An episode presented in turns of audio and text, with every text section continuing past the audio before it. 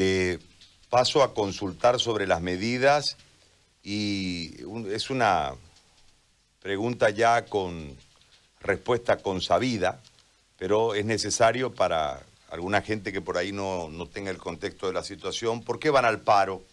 ¿Cuál es la justificación para ir al paro y todo lo que va a significar ir al paro y cómo será esta medida en este momento tan complicado, tan difícil que vivimos como sociedad? Lo escucho, doctor, muy buen día. Muy buenos días, eh, querido Gary.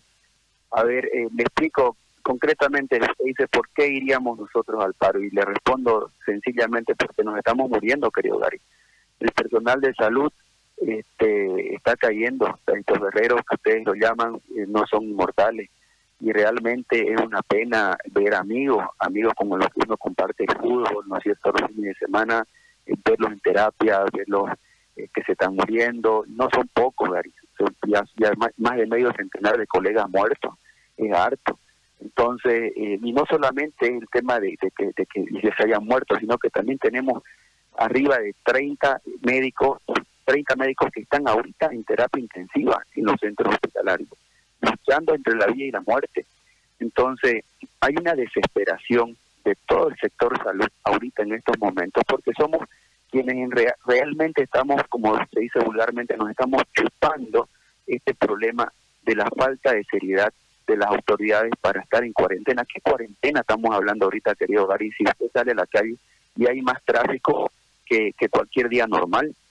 Y el otro día miraba una foto de, que pasaron en un grupo una cola este, de movilidades en un semáforo y al, lado le pusieron otra cola de ataúdes en la caja petrolera de 12, de 12 muertos en un solo día.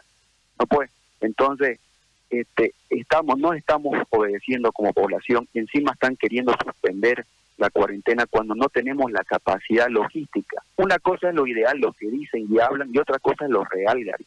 Lo real es que no tenemos la capacidad logística de contener más gente. Y lo peor de todo ahora es nuestra propia gente, nuestros propios soldados, amigos, queridos, compañeros, colegas que están cayendo y no tienen espacios en terapia.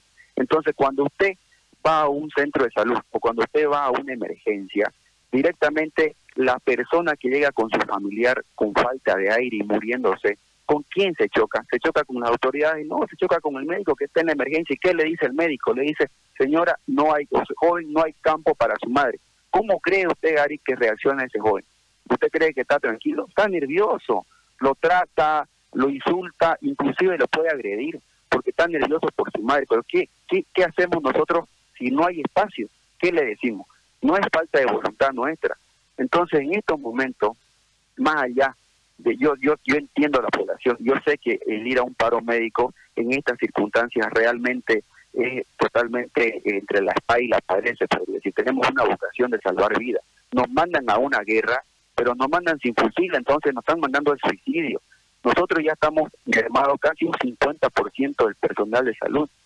Muchos estamos cayendo. Yo estoy positivo, me, me enteré recién el viernes, eh, también estoy guardando este, este, cuarentena, estoy dejando atender, de, de ver pacientes. Es, un drama, querido Gary, porque uno tiene que separarse hasta, de los hijos. Es complicado. Y cuando usted tiene un niño menor de 3, 2 años, ¿qué le vas a explicar? ¿Qué le vas a decir?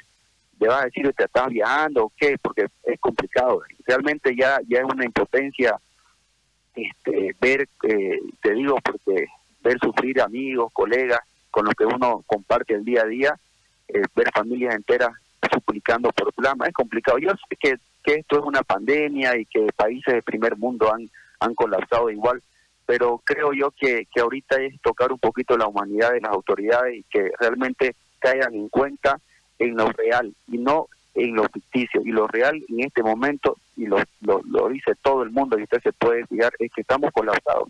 No existen hospitales públicos, ni seguridad social, ni clínicas privadas que estén ahorita con espacio en terapia intensiva.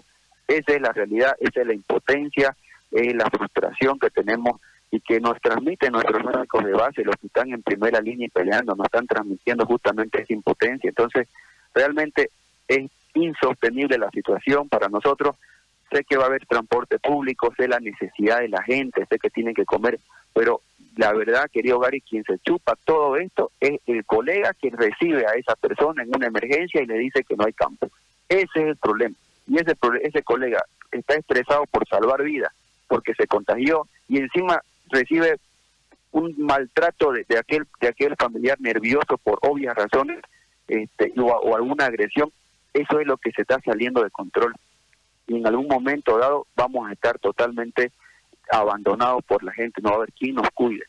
Entonces eh, hay una desesperación, hay una impotencia, este, realmente realmente ya ya no ya no se puede sostener, no, no sé qué más decir, la verdad que me siento impotente, digamos, y, y, con mucha rabia, ¿no? Por todas estas cosas que está pasando.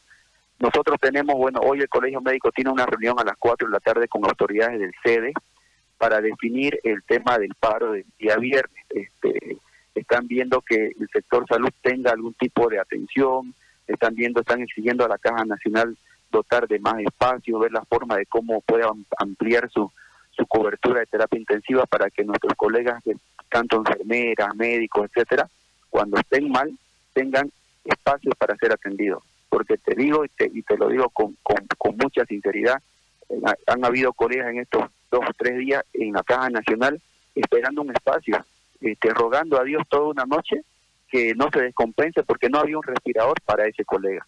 No había un respirador y no es porque que haya mala voluntad de nuestra de, o sea, del personal que lo atiende, sino que realmente estamos colapsados, no hay no hay lugar. Eso he querido, Gary, no sé si, si fui claro y contundente con lo que explico, pero ya, ya, es desesperante Totalmente. A ver, léeme el comunicado.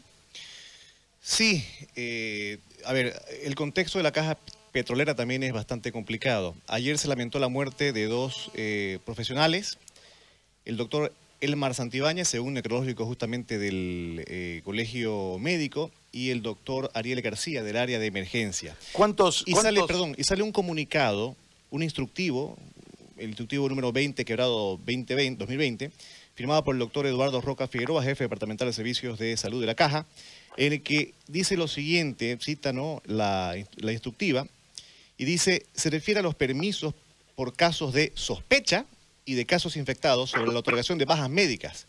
Quedan terminantemente prohibidas otorgarlas por sospecha de COVID y solo se dará baja médica, médica correspondiente desde la confirmación de laboratorio. Ayer se lamentaron dos fallecimientos, suman cuatro en la caja petrolera y se sabe que eh, se han negado por este instructivo eh, bajas médicas por eh, sospecha de COVID o cuando ya eh, en síntomas hay, presencia del, virus.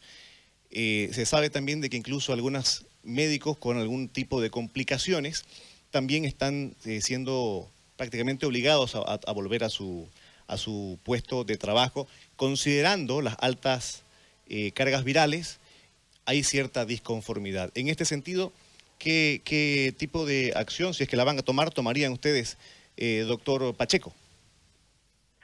Mire, querido Ari, justamente a las 11 de la mañana de este día tenemos reunión, van a ir este, el presidente del Colegio Médico, el doctor Anzuategui, con, el, con la parte administrativa y el sindicato de los trabajadores de la Caja Petrolera, justamente para tocar este tema. Creemos nosotros que va a haber la buena voluntad y, la, y van a entender las autoridades que en estos momentos pues no podemos nosotros estar esperando resultados de PCR, usted mismo sabe, estamos colapsados en el tema diagnóstico, el resultado del PCR dura a veces 5, 7, 10 días. Entonces vamos a ver la posibilidad y estamos queriendo implementar el tema de las pruebas rápidas o hacer diagnóstico en algunos casos con tomografía, porque hay pacientes que ya llegan con lesiones pulmonares sin tener síntomas, ojo, sin tener síntomas evidentes, ya tienen indicios y sospechas imagenológicas en la tomografía. Y estamos queriendo ir y ver la manera de cómo que con esos con esos síntomas, con esas imágenes, ya se pueda dar la atención correspondiente y la baja médica correspondiente, y no así este, basarnos en el PCR. Esa reunión la tenemos hoy a las 11 de la mañana, esperemos que podamos quedar en, en, una en una en, una normativa distinta y, que entiendan las autoridades que la que la, la salud es lo primero, pues no. Muy bien, yo le agradezco muchísimo, doctor, por este contacto y vamos a estar pendientes como lo hemos hecho durante este tiempo de esta situación, porque evidentemente eh, si ustedes enferman, si ustedes mueren, si ustedes faltan, la situación que hoy es eh, absolutamente complicada, eh, tendrá un panorama sin ningún tipo de, respuesta para la ciudadanía si es que ustedes faltan. Así que vamos a estar pendientes de qué es lo que sucede de aquí en más. Le mando un abrazo y le agradezco eh, y que se mejore. ¿Está positivo? ¿Usted está positivo, no? Sí, sí, sí, sí, estoy positivo. Bueno, eh, le, le deseamos una recuperación pronta. ¿Está sin síntomas? ¿Está con síntomas? ¿Cómo está, doctor? No, estoy, estoy, gracias a Dios, bien tranquilo. Ahorita bajo medicación correspondiente. Estoy Bien. tranquilo. Bien. Por el momento, gracias a Dios, estoy, estoy estable. Bien, doctor Pacheco. Le agradezco. ¿Qué está tomando, perdón? Solo para la gente, para que la gente sepa qué está tomando. Y bueno, estoy tomando lo que manda el protocolo ahorita, que es la citromicina, la ivermectina, el ibuprofeno. Estoy haciendo las, me- las medidas generales con eucalipto, eh, la vitamina C, la vitamina D, el zinc, eh, y bueno, y el, y el reposo, ¿no? Sobre todo.